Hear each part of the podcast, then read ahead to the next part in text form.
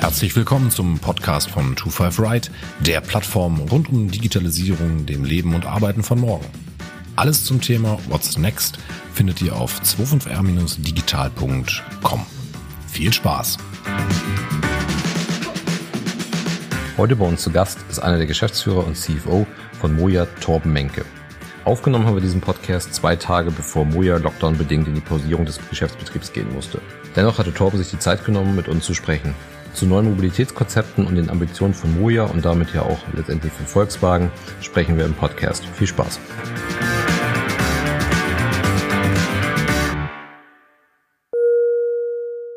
Torben, moin moin, herzlich willkommen bei uns im Podcast.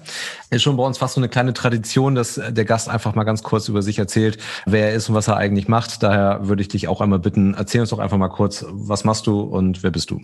Ja, super. Vielen Dank. Also erstmal vielen Dank für die Einladung.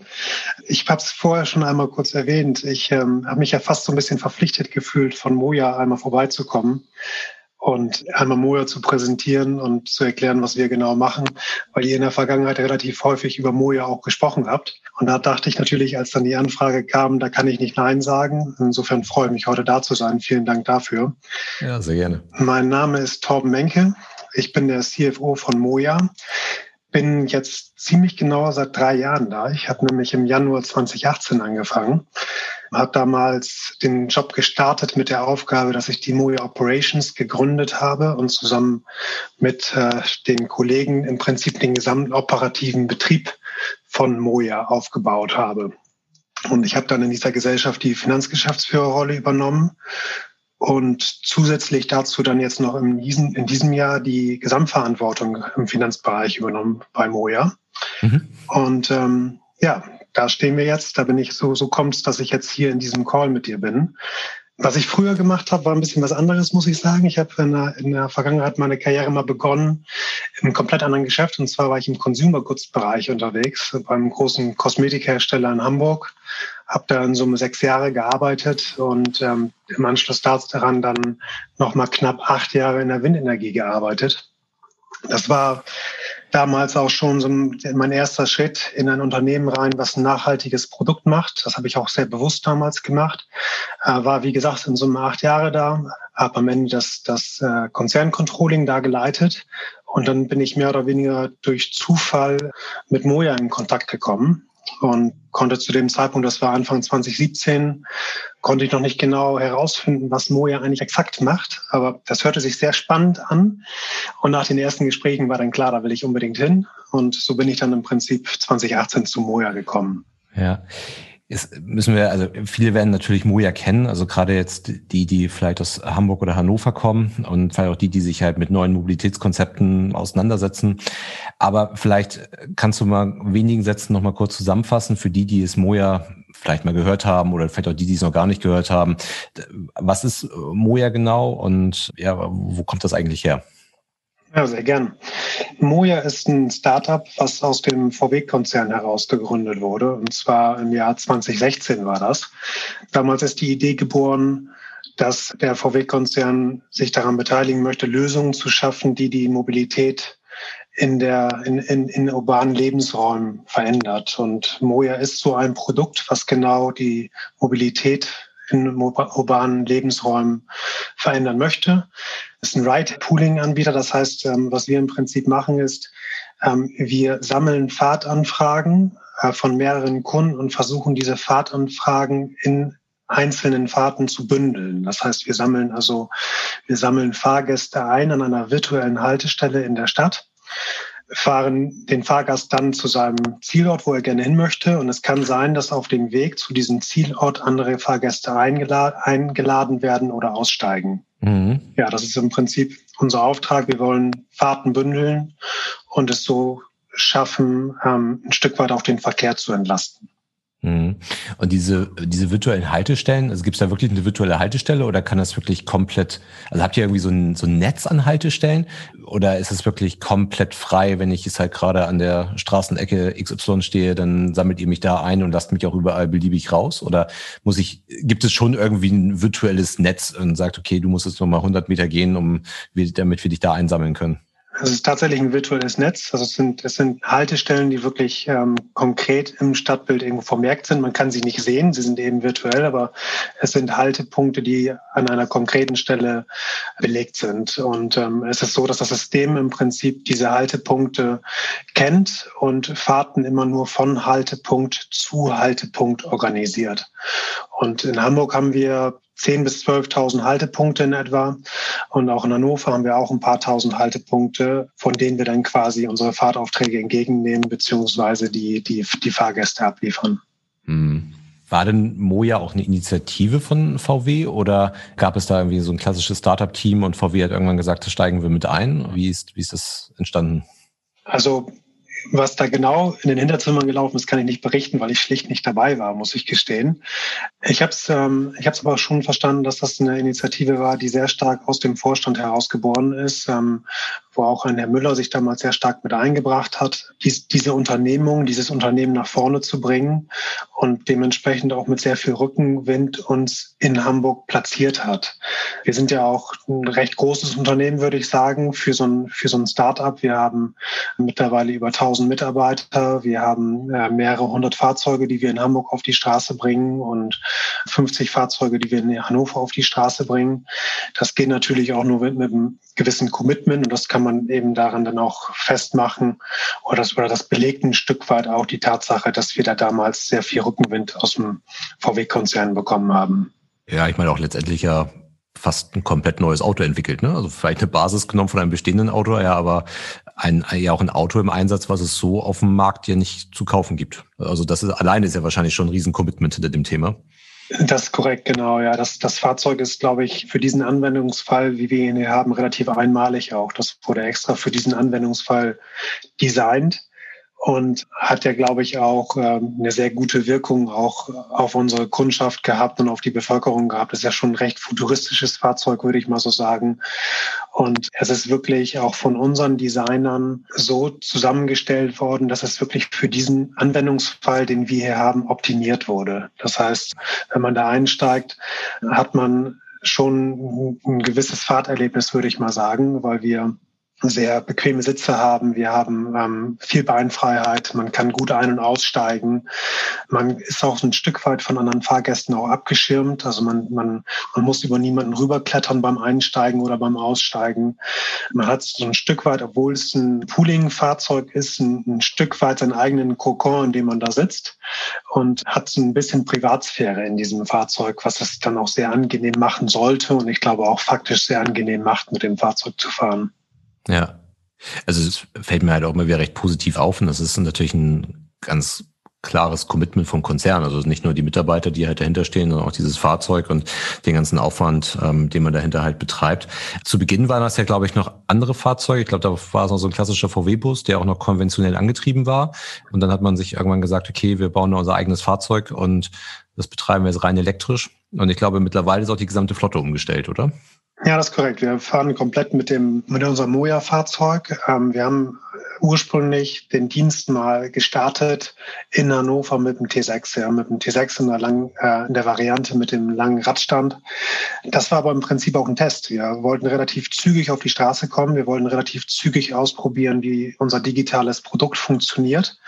Und dafür mussten wir einfach an irgendeiner Stelle anfangen und, und auch ein physisches Produkt auf die Straße stellen. Und zu dem Zeitpunkt war das Fahrzeug noch nicht fertig entwickelt. Und so haben wir dann gesagt, dass wir es vorübergehend erstmal mit einer Alternative machen. Und da bot sich dann schlicht und ergreifend dieser T6 an.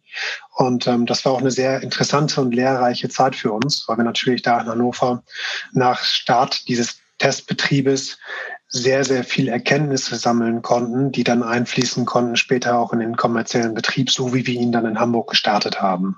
Hm, ja.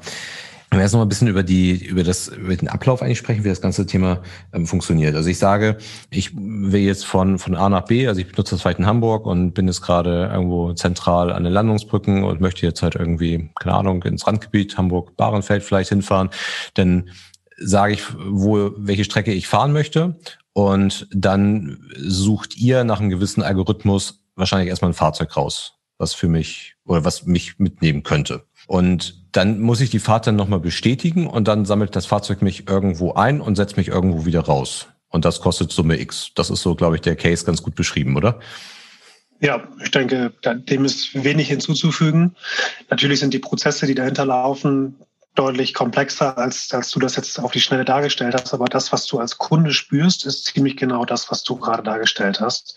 Vielleicht noch mit der kleinen Besonderheit, dass du ähm, den Fahrpreis vor Fahrtantritt weißt. Also du weißt quasi vor Fahrtantritt, was du bezahlen wirst und hast dadurch dann eben nicht die Überraschung, dass du nachträglich vielleicht doch irgendwie eine längere Strecke gefahren bist oder länger im Stau strandst und dadurch dann im Nachgang über einen höheren Preis informiert wirst. Das haben wir nicht. Wir haben vorher immer schon das Commitment, dass man bei der Buchung weiß, was man zahlen muss. Mhm. Und äh, wenn wir schon über den Preis sprechen, also äh, liegt dann wahrscheinlich irgendwo so zwischen ÖPNV und Taxi wahrscheinlich so in der Mitte. Korrekt, ja, korrekt. Also wir in der Mitte kann, würde ich jetzt nicht pauschal sagen, wir liegen, wir liegen dazwischen. Es hängt auch immer ein Stück weit davon ab, welchen anderen Anwendungsfall man konkret hat. Ja, ähm, zum Beispiel ist es so, das ist, glaube ich, auch ganz wichtig bei diesem Produkt einmal zu verstehen.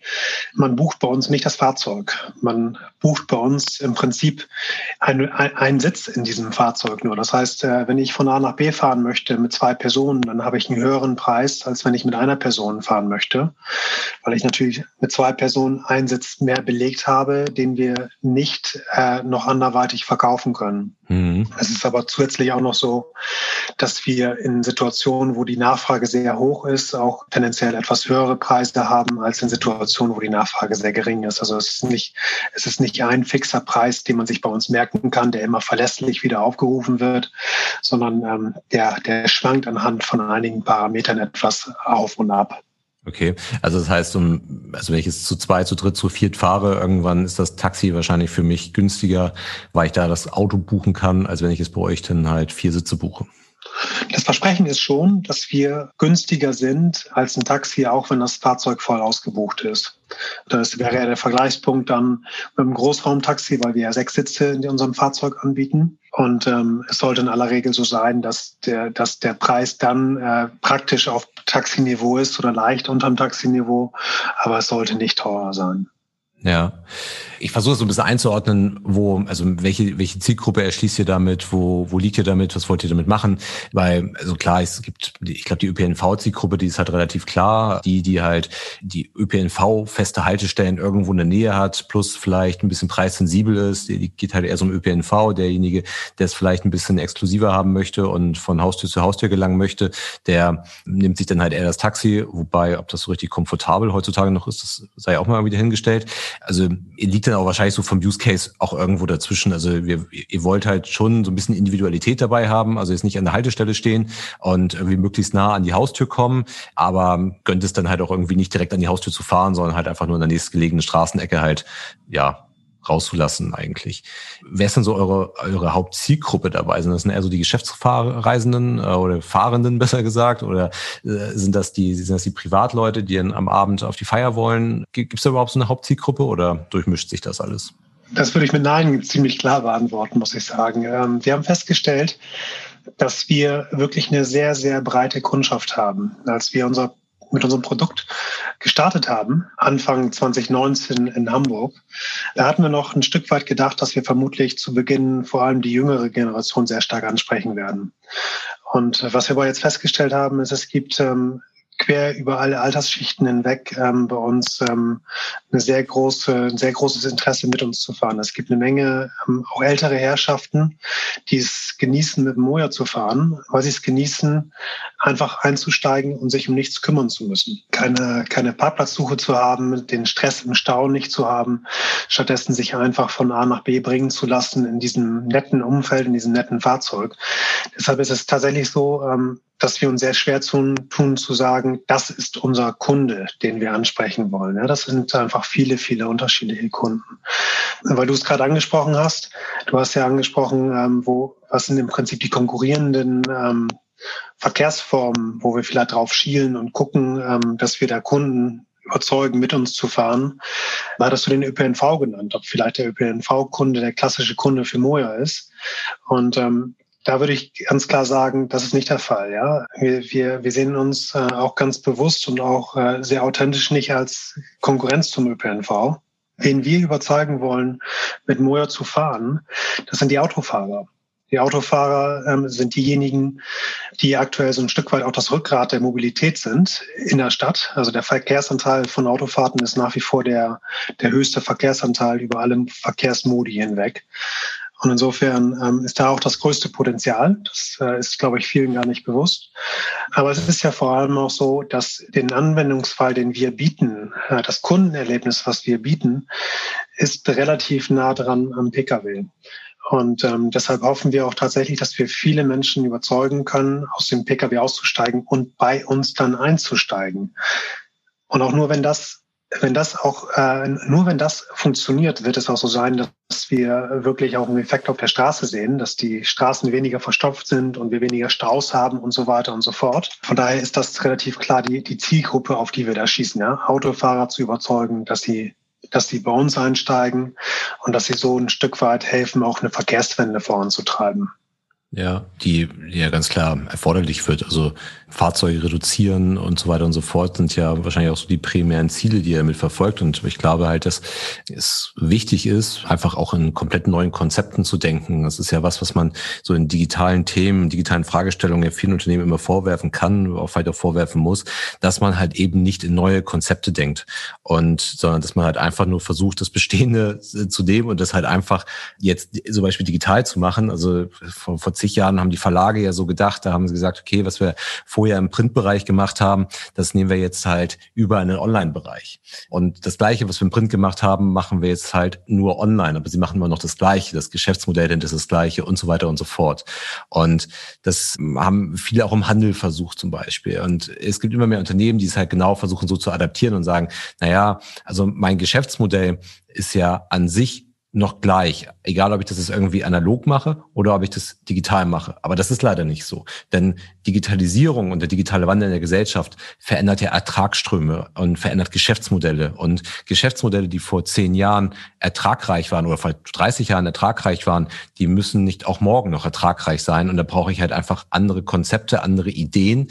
Und ob VW jetzt, also jetzt übertreibe ich vielleicht mal, in 20 Jahren überhaupt noch ein Auto verkauft oder er Mobilität verkauft, das steht ja eigentlich, also das ist ja noch eine Wette, die gerade läuft. Und wo entwickelt es sich halt hin? Aber ich glaube, ist einfach nur zu sagen, okay, ich mache es aus, einem Fahrzeug, mache ich es ein Elektrofahrzeug und daraus, dass ich ein Auto verkaufe, packe ich das in ein Abo rein vielleicht, wird wahrscheinlich den großen und so vollkommen voll losgelöst von, von Volkswagen, denen ja wahrscheinlich nicht geholfen sein, sondern irgendwie alle Hersteller müssen sich ja irgendwie mit neuen Konzepten auseinandersetzen und eigentlich die Mobilität komplett neu denken, weil wir haben auf der einen Seite ein Klimathema, ein Nachhaltigkeitsthema generell, wir haben eigentlich viel zu viele Fahrzeuge äh, auf der Straße.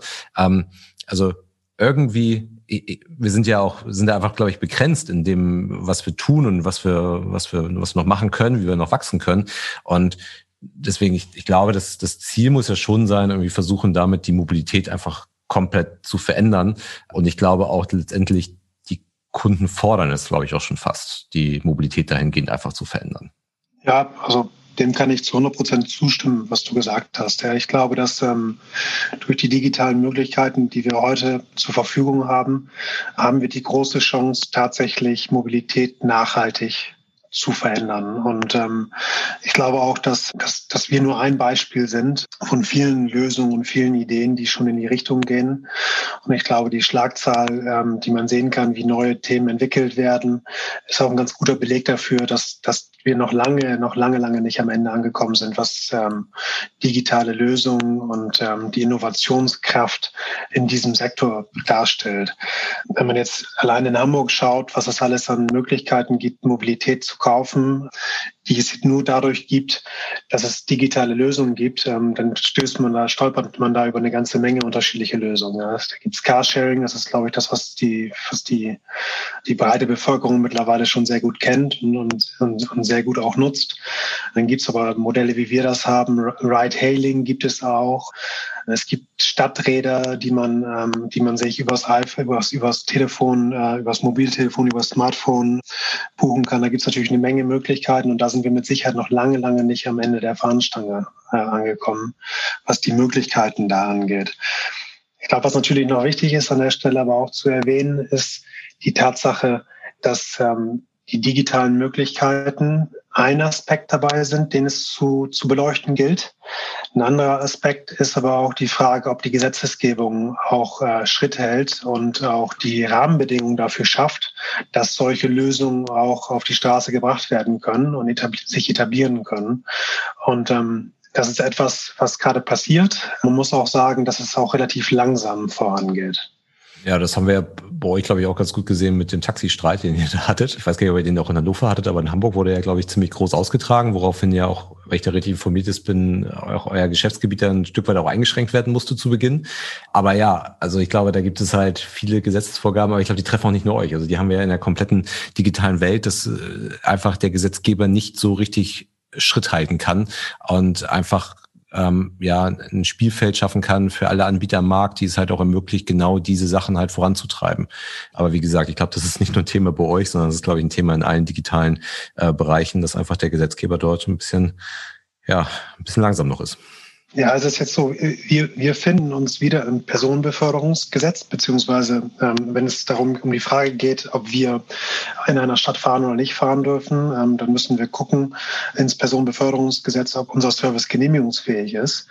Und tatsächlich ist es nämlich so. Das ist, Entschuldigung, das ist von Stadt zu Stadt unterschiedlich, oder? Also äh, die Konzessionen werden immer ähm, auf kommunaler oder städtischer Ebene vergeben. Das ist im Prinzip der Punkt. Aber das okay. Gesetz, das Gesetz ist grundsätzlich ein deutschlandweit geltendes Gesetz, das Personenbeförderungsgesetz. Und dann ist es so, dass, äh, dass dieses Personenbeförderungsgesetz, das wurde im Prinzip geschrieben äh, 1961, ja, also vor, vor, vor knapp 60 Jahren. Ähm, es wurde natürlich ähm, in den letzten Jahren immer wieder adaptiert und angepasst und geändert. Aber Fakt ist, wenn man heute in das Gesetz reinschaut, dann sieht man Kategorien wie Gelegenheitsverkehre und Linienverkehre und man hört, äh, man kann Begrifflichkeiten sehen wie O-Busse zum Beispiel, Oberleitungsbusse. Ähm, was man aber nicht findet, ist ein Service wie Ride Pooling oder Ride Hailing. Das ist heute einfach noch nicht im Gesetz berücksichtigt. Das heißt, wir fahren auch in Hamburg unter einer sogenannten Experimentierklausel. Das heißt, ähm, wir dürfen zum Start hier nur für vier Jahre auf der Straße sein und müssen in dieser Zeit dann auch beweisen, dass dieses Experiment erfolgreich ist. Und ähm, im, im, Nachgang daran müssen wir uns wieder neu, müssen wir unseren Verkehr wieder neu genehmigen lassen. Und da sind wir dann ein Stück weit auch darauf angewiesen, dass das Personenbeförderungsgesetz bis dahin dann novelliert wird. Gute Nachricht ist, ähm, da tut sich gerade eine ganze Menge. Also um da aus dem Nähkästchen zu plaudern, da ist es gerade so, dass es einen Referentenentwurf gibt, der noch in diesem Jahr zu einer oder wahrscheinlich sogar innerhalb der nächsten beiden Quartale zu einer Entscheidung gebracht werden soll, so dass wir eine gute Chance auch sehen, dass das Personenbeförderungsgesetz noch in dieser Legislaturperiode novelliert wird. Okay. Aber was, was müsst ihr denn da beweisen? Also jetzt habt ihr den Testzeitraum von vier Jahren und was, was ist so euer Ziel? Also ihr müsst zeigen, dass es so irgendwie einen gesellschaftlichen Mehrwert hat oder was ist da das, was ihr beweisen müsst? Naja, wir müssen im Prinzip beweisen, dass wir einen positiven Effekt auf das Verkehrsgeschehen haben. Wir müssen also zeigen, dass wir wirklich den Verkehr entlasten können und dass wir eben ausreichend Fahrten in unseren Fahrzeugen bündeln können. Es ist aber gleichzeitig so, dass unabhängig davon, ob wir diesen Beweis jetzt erfolgreich in diesen vier Jahren antreten, wird unsere Konzession enden. Das ist heute schon vollkommen klar. Diese Konzession ist auf vier Jahre beschränkt. Aber es wird auch so sein, dass eine zukünftige Konzession immer mit Sicherheit gewisse Anforderungen an die Effizienz des Betriebes hat.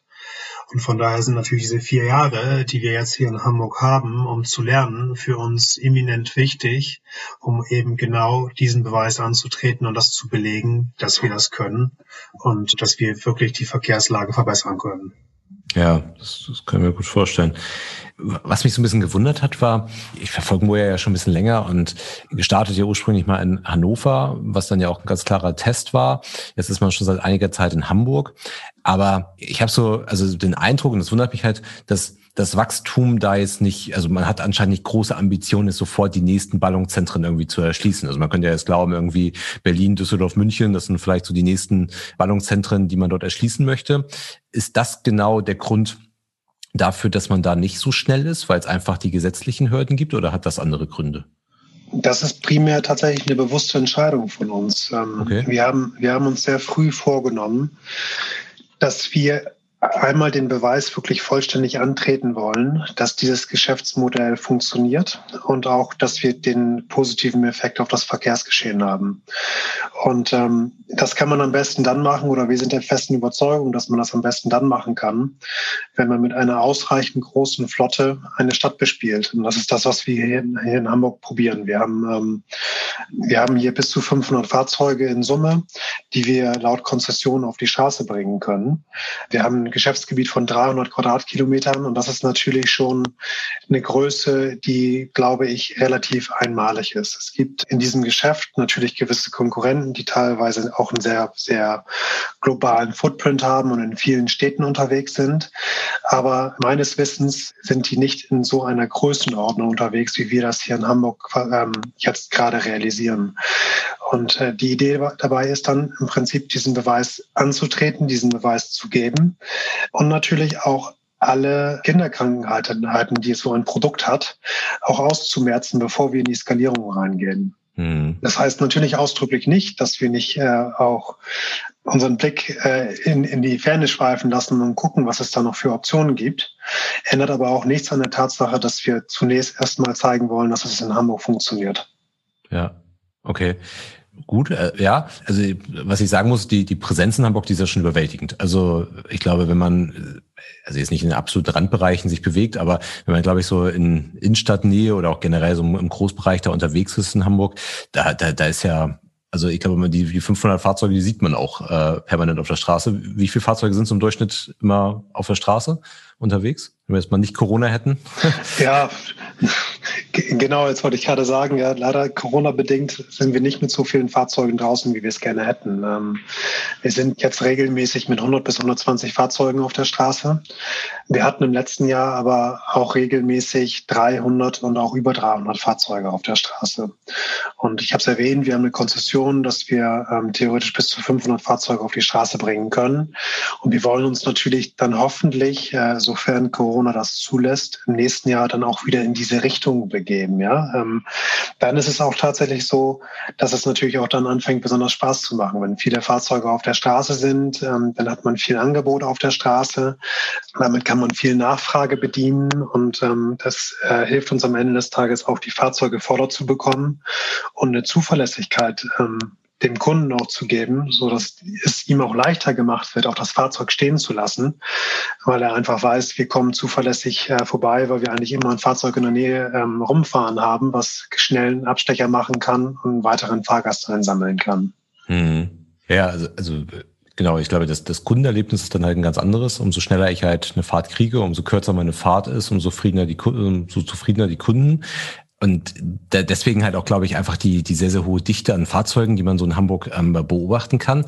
Was mir auch aufgefallen ist, ist, dass ihr auch schon vor dem Start in Hamburg mit den Fahrzeugen wirklich in wirklich massiv unterwegs gewesen seid. Ne? Also das, der, der Start war angekündigt und man hat eigentlich permanent schon Moja-Fahrzeuge gesehen. Waren das dann Testfahrten oder war das schon irgendwie Bestandteil des Marketings, um einfach auf diese Fahrzeuge aufmerksam zu machen? Ja, also tatsächlich, tatsächlich waren das Testfahrten. Wir haben zu dem Zeitpunkt ähm, auf der einen Seite das Fahrzeug getestet und haben, haben im Prinzip Haltestellen abgefahren und die Tür immer wieder geöffnet und geschlossen und sind zu unterschiedlichen Uhrzeiten und unterschiedlichen Witterungsbedingungen durch die Stadt gefahren, um zu testen, wie das Fahrzeug funktioniert, wie gut die Batterie funktioniert, wie lange wir mit einer äh, Batterieladung fahren können. Und wir haben auch gleichzeitig das Haltestellennetz im Prinzip mit dieser Übung ähm, geschaffen und auch getestet. Das waren so die beiden Hauptpunkte, die wir, die wir vor dem Start damals ähm, mit diesen Fahrten bedient haben. Und dass das Ganze natürlich auch einen gewissen Marketing-Effekt hatte, ähm, das haben wir natürlich ganz gerne auch als Beifang mitgenommen. Ja, also ich glaube, funktioniert hat es auf jeden Fall, weil aufgefallen ist es. Es ist ja diese Art der Mobilität sozusagen eure Wette, dass diese Mobilität ja, ich weiß gar nicht, ob sich überhaupt eine Mobilität durchsetzen kann. Wahrscheinlich sind es in Wahrheit nachher verschiedene Konzepte, die sich irgendwie da auch durchsetzen können. Aber experimentiert ihr auch noch an anderen Stellen oder sagt ihr halt genau dieses, äh, dieses Konzept, was ihr da jetzt gerade verfolgt, das, da setzt ihr drauf? Oder wie sind da so eure Ambitionen so für die nächsten Jahre? Sachen ausprobieren oder lieber das jetzt so in die Perfektion bringen? Ja, also vielleicht erstmal vorneweg, das hattest du so ein bisschen mit in deine Frage hinein verpackt. Ähm, was ist eigentlich so für Mobilitätsangebote geben muss? Ob es da mehrere geben muss oder nicht, die Antwort ist ganz klar. Um, um, um, um Menschen aus ihren privaten PKWs hinauszubekommen, wird es einen relativ bunten Blumenstrauß und Mobilitätsoptionen geben müssen. Das ist relativ klar. Da gibt es nicht, da gibt es nicht die eine Lösung, die im Prinzip jeden Anwendungsfall und jedes Bedürfnis des Kunden bedienen kann, sondern das werden immer unterschiedliche Mobilitätsangebote sein müssen. Das ist aus meiner Sicht relativ klar. Ja. Also will man zum Beispiel etwas transportieren, etwas von A nach B bringen, ähm, dann sind wir in aller Regel nicht der, nicht der richtige Anbieter. Das ist wahrscheinlich ein Carsharing-Anbieter, der bessere Anbieter. Will ich eine sehr lange Strecke fahren mit der gesamten Familie, kann man vielleicht auch besser über Carsharing nachdenken. Will ich eine ganz kurze Strecke innerhalb der Innenstadt fahren, dann ist vielleicht ein Scooter das bessere Angebot. Und dann gibt es aber auch genauso gut ähm, die Anwendungsfälle, wo man sagen kann, das ist jetzt, da passt Moja wie die Faust aufs Auge. Zum Beispiel Querverkehre quer durch die Stadt durch, da wo der ÖPNV nicht so gut ausgebaut ist. Fahrten äh, zu geschäftlichen Terminen auch, ja, ähm, wo man entspannt ankommen möchte und keinen Parkplatz suchen möchte. Da gibt es eine, da gibt es, glaube ich, um wirklich die, die Mobilität zu verändern, ganz klar das Bedürfnis, dass es vollkommen unterschiedliche Angebote gibt. Und jetzt hast du die Frage gestellt, ob wir da auch noch in andere Richtungen äh, testen und experimentieren? Und die Antwort ist nein. Ja, wir, wir, wir haben uns auf die Fahne geschrieben, dass wir dieses Produkt, was wir hier haben, das wollen wir zur Perfektion treiben. Deshalb ja auch ähm, der Ansatz, dass wir das äh, in Hamburg groß machen wollen, dass wir in Hamburg den Beweis antreten wollen, dass es funktioniert, dass wir Fehler beseitigen wollen, dass wir optimieren wollen, bevor wir dann in eine Skalierung reingehen. Und äh, das, da würde jetzt die Idee, noch an anderen Stellen experimentell unterwegs zu sein, im Prinzip komplett den Fokus in eine andere Richtung bringen. Ja. Also wir sind schon dabei, unser Produkt wirklich zur Perfektion zu treiben, so wie du das gerade genannt hast. Ja, also mich, mich beschäftigt halt diese Frage, weil ich natürlich dabei auch mal so ein Stück weit auf Volkswagen drauf schaue. Und wir hier die, die Meinung vertreten, dass sich halt gerade auch, äh, also äh, generell so mit diesem Kernprodukt Volkswagen, also ich kaufe klassischerweise oder ich lease klassischerweise einen Volkswagen, egal ob ich das privat oder geschäftlich mache und besitze den halt über eine gewisse Zeit, das ist mein eigenes Auto und so weiter und so fort, dass das sich schon grundsätzlich, glaube ich, verändern wird. Immer weniger Menschen haben halt Lust oder haben die Lust eigentlich überhaupt ein Auto zu besitzen, die wollen sich weniger kümmern. Dieses Thema Eigentum verpflichtet wird halt immer eher zum, zu einer größeren Hürde oder wird, bekommt immer mehr an Bedeutung, muss man glaube ich sagen. Und dazu werden sich auch, glaube ich, genau diese Strukturen, die, und da gucke ich jetzt gar nicht nur auf Volkswagen, ähm, sondern eigentlich auf alle Hersteller, diese Strukturen, die man halt hat, so mit klassischen Autohäusern und so weiter und so fort, wird sich, glaube ich, irgendwie ersetzen. Und das sieht man bei Volkswagen ja jetzt schon, wie Vertrieb zum Beispiel von der ID-Reihe gemacht wird, also wie ich ein ID4 oder ein ID3 verkaufe. Es läuft eigentlich gar nicht mehr über die Autohäuser Häuser, die kriegen nur noch eine Vermittlungsprovision dafür und so weiter und so fort. Und ähm, auch diese, diese Veränderung in der, in dieser Mobilität mit den eigenen Fahrzeugen ähm, und so weiter, das verändert sich ja. Und dieses Netz, was die Hersteller gerade dort betreiben an, an Werkstätten und so weiter, das ist ja gar nicht mehr erforderlich, wenn ich halt rein Elektro denken würde. Aktuell in der Mischung mit konventionell ist es noch erforderlich und bremst in unseren Augen häufig die, die Entwicklung ähm, der, der großen Autohersteller, äh, weil sie irgendwie versuchen, noch an beiden Strängen äh, festzuhalten. So, und wenn ich jetzt halt mal sage, ähm, das, das Geschäft von, von Volkswagen, besonders in den Ballungszentren, ähm, wird sich wahrscheinlich massiv verändern. Das ist jetzt halt 30 äh, Kilometer außerhalb von Hamburg wieder was ganz anderes, aber innerhalb von Hamburg, ich werde eigentlich kein Auto besitzen, ich habe Parkplatzprobleme und so weiter und so fort. Ich habe Mobilitätskonzepte wie den Scooter, ich habe den ÖPNV, ich habe ähm, ich habe Moja, ich habe Taxi, was ich fahren kann. Ich habe unheimlich viel ein großes Angebot, immer nur in den Ballungszentren, nicht außerhalb, aber in den Ballungszentren habe ich das. Und deswegen stelle ich mir ja die Frage, ist, wenn jetzt VW, also es ist natürlich ist ein ja ein sehr polarisierender Case, aber wenn jetzt VW in den Ballungszentren kein Kerngeschäft mehr hätte, dann müsste es ja ein deutlich größeres Geschäft haben, was das substituieren kann, als das, was wahrscheinlich Moja anbieten kann. So, und deswegen frage ich halt einfach, müssten eigentlich die Hersteller nicht gerade in den Ballungszentren einfach noch an viel mehr Konzepten eigentlich arbeiten und die Mobilität in, in vielerlei äh, neu denken. Ähm, also auch das, das E-Scooter-Thema, also ob sich das jetzt durchsetzen wird, muss man mal gucken. Also grundsätzlich glaube ich, hat das Potenzial, aber ich glaube, viele sind auch mittlerweile massiv genervt davon, dass die überall rumstehen oder rumliegen, besser gesagt. Aber müsste man nicht auch in diese Sachen halt reingehen, um einfach ein, ein, ein so großes Geschäft aufzubauen, was gegebenenfalls das Kerngeschäft zumindest in den Ballungszentren auch nur ansatzweise substituieren kann. Das ist so die, die Fragestellung, die ich mir da halt stelle. Kann für Volkswagen in Hamburg ein Moja ausreichend sein, wenn wir mal unterstellen, dass Volkswagen vielleicht gar nicht mehr so viel Fahrzeuge verkaufen wird in der Zukunft in Hamburg? Ja, das ist eine gute Frage, die ich nicht beantworten kann, muss ich gestehen. Ähm, das ist natürlich ein Stück weit ein Blick in die Glaskugel, wo wir jetzt Prognosen schaffen müssten, wie sich das genau in der Zukunft entwickelt und wie sich genau das Kundenverhalten in der Zukunft entwickelt. Erstmal würde ich ja sagen, dadurch, dass VW ja ähm, unter anderem zum Beispiel mit Moja experimentiert und ähm, ein, eine Lösung wie Moja auf die Straße bringt, ähm, ist es ja schon mal ein Stück weit der Beleg dafür, dass, äh, dass VW tatsächlich auf dieses Thema schaut und ähm, sich im Prinzip ja auch äh, mit Mobilitätslösungen befasst, die gegebenenfalls irgendwann da sein werden und das Kerngeschäft bedrohen. Das ist insofern, denke ich, ein sehr vernünftiger Ansatz. Ähm, ob es ausreicht, um, um potenzielle zukünftige Umsatzverluste wirklich zu kompensieren, das vermag ich natürlich heute nicht zu beurteilen. Was ich sagen kann, ist, dass der VW-Konzern natürlich noch andere Mobilitätsangebote hat. Ähm, da gibt es zum Beispiel noch einen Carsharing-Anbieter, ähm, der in Berlin fährt und zukünftig auch noch in anderen Städten fahren wird. Und auch die anderen Automobilhersteller, äh, Daimler und, ähm, und BMW haben mit FreeNow ja auch Mobilitätsangebote auf der Straße, die ja genau dieses Thema adressieren. Die spannende Frage ist, glaube ich, die heute niemand so richtig beantworten kann, inwiefern wirklich zukünftig der private Personen äh, ersetzt wird, beziehungsweise bis zu welchen äh, Ersetzungszahlen das da tatsächlich kommt. Man muss schon auch sagen, dass aus der heutigen Perspektive der Pkw ein sehr günstiges Transportmittel ist. Das ist, das ist faktisch so. Speziell dann, wenn man sich vor Augen führt, dass ja für viele Kunden die Anschaffungskosten bei der täglichen Mobilitätsentscheidung gar keine Rolle spielen. Ja, das wird ja als, als gegeben hingenommen, dass das Fahrzeug vor der Tür steht. Und ähm, die Kosten werden bei der konkreten Entscheidung überhaupt nicht mit einbezogen. Das ist nicht richtig, aber ich denke, der Mensch tickt tatsächlich so. Und ähm, die Frage wird aus meiner Sicht sein, inwiefern sich das in der Zukunft auch ändert, beziehungsweise ähm, bei wie vielen Menschen sich das ändert und ähm, wie viele Menschen dann wirklich darauf dazu bereit sind, auf ihr Fahrzeug zu verzichten. Und wo wir da genau landen werden, das kann ich heute noch nicht sagen. Ich glaube, das kann niemand so genau sagen. Es gibt mit Sicherheit viele unterschiedliche Studien dazu.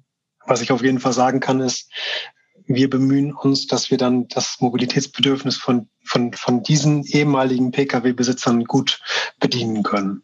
Hm klar, Glaskugel gucken ist ja immer schwer, aber ich, ich sehe das schon als Herausforderung. Und ähm, klar, das ist, ähm, wie du ja sagst, ähm, der Volkswagen-Konzern experimentiert und das ist auch, glaube ich, genau das Richtige. Man muss, man muss ausprobieren, was funktioniert, was wird wie angenommen. Es hätte ja auch den Effekt haben können, dass das gar nicht angenommen wird, äh, sondern dass die da dann doch irgendwie lieber mit dem Pkw fahren, was man ja auch Corona-bedingt ist, vielleicht noch eher erlebt. Aber das außerhalb von Corona hätte es ja auch sein können, dass die einfach keine Lust darauf haben. Und deswegen ist es, glaube ich, genau richtig, richtig halt äh, zu experimentieren und dass die Mobilität nicht so weitergehen kann, wie wir sie in den letzten Jahrzehnten halt irgendwie betrieben haben, ist, glaube ich, auch den meisten klar.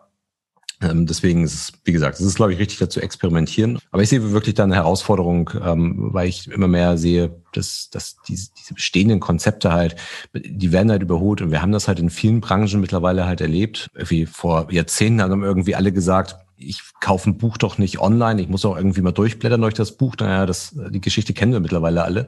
Dann haben sie irgendwie alle gesagt, ich kann Schuhe irgendwie nicht online kaufen, ähm, weil ich muss die auch irgendwie anprobieren. Die Geschichte kennen wir mittlerweile auch. Und dann haben sie irgendwie gesagt, ich kann Autos nicht online kaufen, ich muss irgendwie mal eine Probefahrt gemacht haben. Naja, das kennen wir mittlerweile eigentlich auch schon. Zumindest in einigen Städten ist das alles ohne Probleme möglich. Und ähm, ich glaube, so wird es auch irgendwie der Mobilität ergehen. Es wird sich verändern müssen, aber ich glaube, es wird sich auch sowieso verändern, weil einfach die, die Gesellschaft, die sich dort verändert, andere Bedürfnisse hat. Und dann bleibt es halt spannend, wo das halt drauf hinausläuft. Unbedingt, es ist, es ist enorm spannend. Ähm, du hast ja gerade gesagt, es wird sich verändern. Ich würde so weit gehen und sagen, es verändert sich gerade aktuell äh, mit einer sehr großen Geschwindigkeit sogar.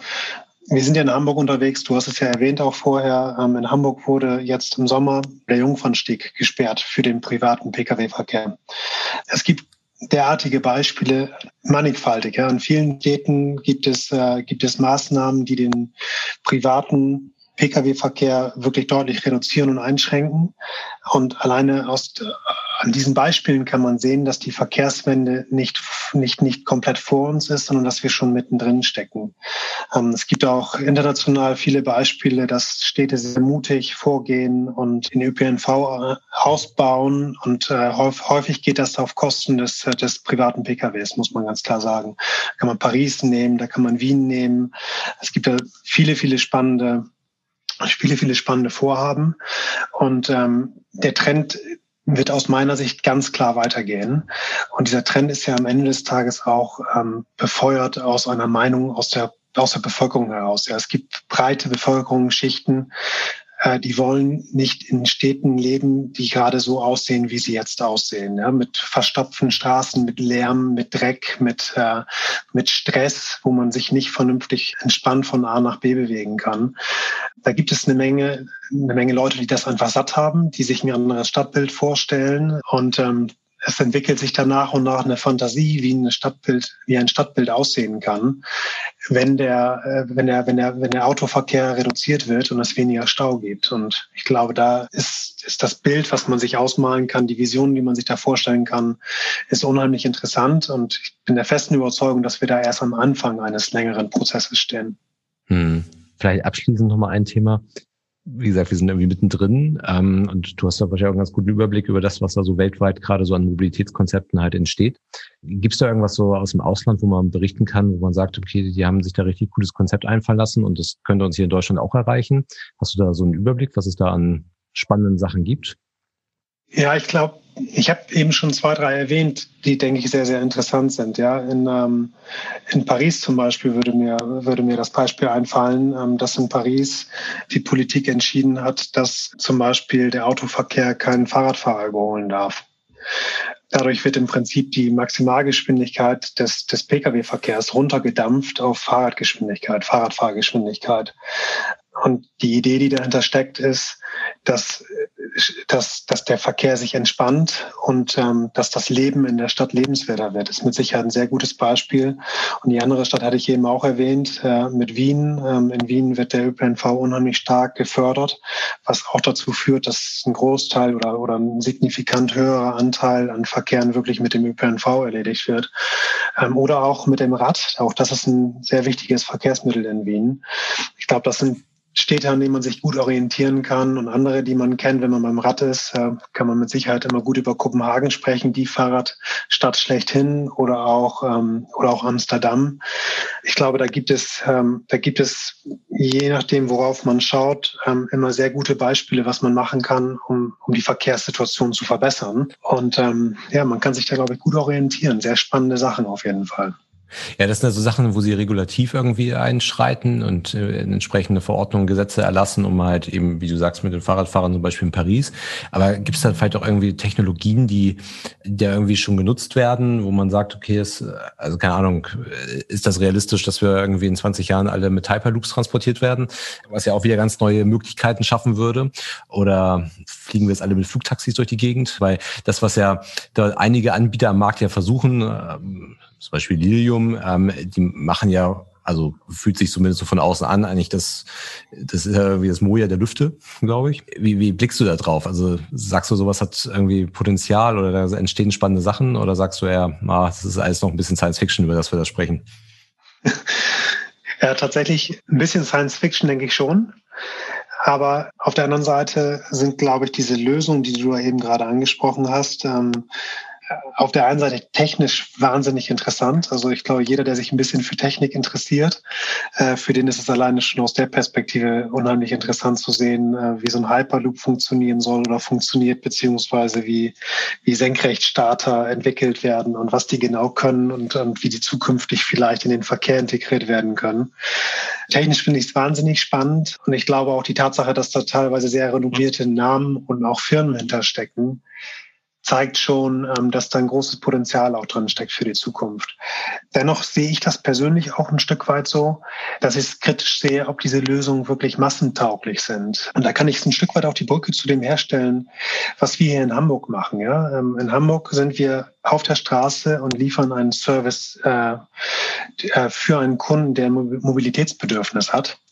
Und wenn, was, was wir schaffen müssen, ist, wir müssen zu dem Zeitpunkt, wo der Kunde eine Mobilitätsentscheidung trifft, müssen wir im Bewusstsein des Kunden sein. Und dann muss der sich im Prinzip überlegen, komme ich mit dem, mit der Lösung pünktlich an? Äh, ist das sicher und komfortabel? Ist es, äh, und es ist, stimmt der Preis auch unterm Strich?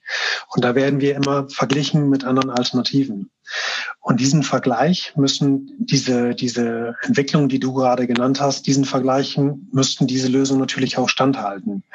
Und gerade wenn es dann um die, um die Kosten geht, habe ich zumindest meine Zweifel, ob es wirklich für den für die breite Bevölkerung und für den breiten Mobilitätsbedarf am Ende des Tages überhaupt äh, auskömmlich sein kann oder leistbar ist für die Bevölkerung, mit, mit diesen Lösungen dann auch tatsächlich sich von A nach B zu bewegen oder ob es eher Lösungen sein werden, die relativ spitz für einen relativ kleinen Kundenkreis und relativ äh, spitzen Anwendungsfall genutzt werden können. Und natürlich, ich habe es eben auch gesagt, kann ich auch wieder den äh, Kontext herstellen die Regulationen aus der Politik heraus sind natürlich dann auch wiederum dann sehr wichtig. Ja, das ähm, sind natürlich auch wieder Verkehrsformen und Lösungen, die auch alle in irgendeiner Form in den Gesetzen dann reflektiert sein müssen. Ja, ich glaube, das ist auch eine der fast noch größten Herausforderungen. Also ich kann mir gar nicht vorstellen, dass, also ich will das jetzt nicht klein machen, die Arbeit, aber klar, jetzt mit dem so ein Flugtaxi dort durch die Gegend zu fliegen, ist technisch mit Sicherheit eine Herausforderung. Aber ich glaube, die Herausforderung, halt die, die gesetzliche Grundlage dafür zu schaffen, dass das alles zugelassen ist, dass es erlaubt ist, die ist dann nochmal ungleich größer. Bis das am besten auch irgendwie EU-weit geregelt ist, das ist ja das sind ja Riesenbretter, die dort durchbohrt werden müssen. Ähm, und was man ja auch, glaube ich, jetzt schon feststellt, wenn man mal guckt, wo die ihre Testflüge machen, sind mit Sicherheit auch Wetterbedingungen wie die Ursache. Aber ich glaube, gerade, gerade was das Thema irgendwie Fliegen angeht und das auch noch ohne einen Piloten ferngesteuert und das mitten über Hamburg, über München, Düsseldorf, Berlin, ich glaube, das wird gesetzlich, politisch nochmal eine Riesenhürde nehmen müssen, damit das ähm, tatsächlich dann irgendwann mal so kommen kann. Ja, aber ich glaube, das, das war ein sehr, sehr schöner, sehr, sehr guter Einblick. Ähm, wir sind jetzt auch zeitlich schon fast wieder am Ende. Daher, Torben, vielen, vielen, vielen Dank, dass du dir die Zeit genommen hast, auch in der jetzt aktuellen nicht ganz einfachen Zeit, auch für euch. Dieser Kurs nochmal so von der Pause stehen äh, des Geschäftsbetriebs, so Lockdown bedingt. Aber vielen, vielen Dank, dass du dir die Zeit genommen hast und äh, waren spannende Einblicke und bei Gelegenheit, bei Veränderungen können wir das mit Sicherheit nochmal wiederholen und äh, nochmal draufschauen. Klasse, ja. Nochmal vielen Dank für die Einladung. Danke, dass ich dabei sein durfte und ich wünsche euch weiterhin viel Erfolg. Danke sehr. Danke.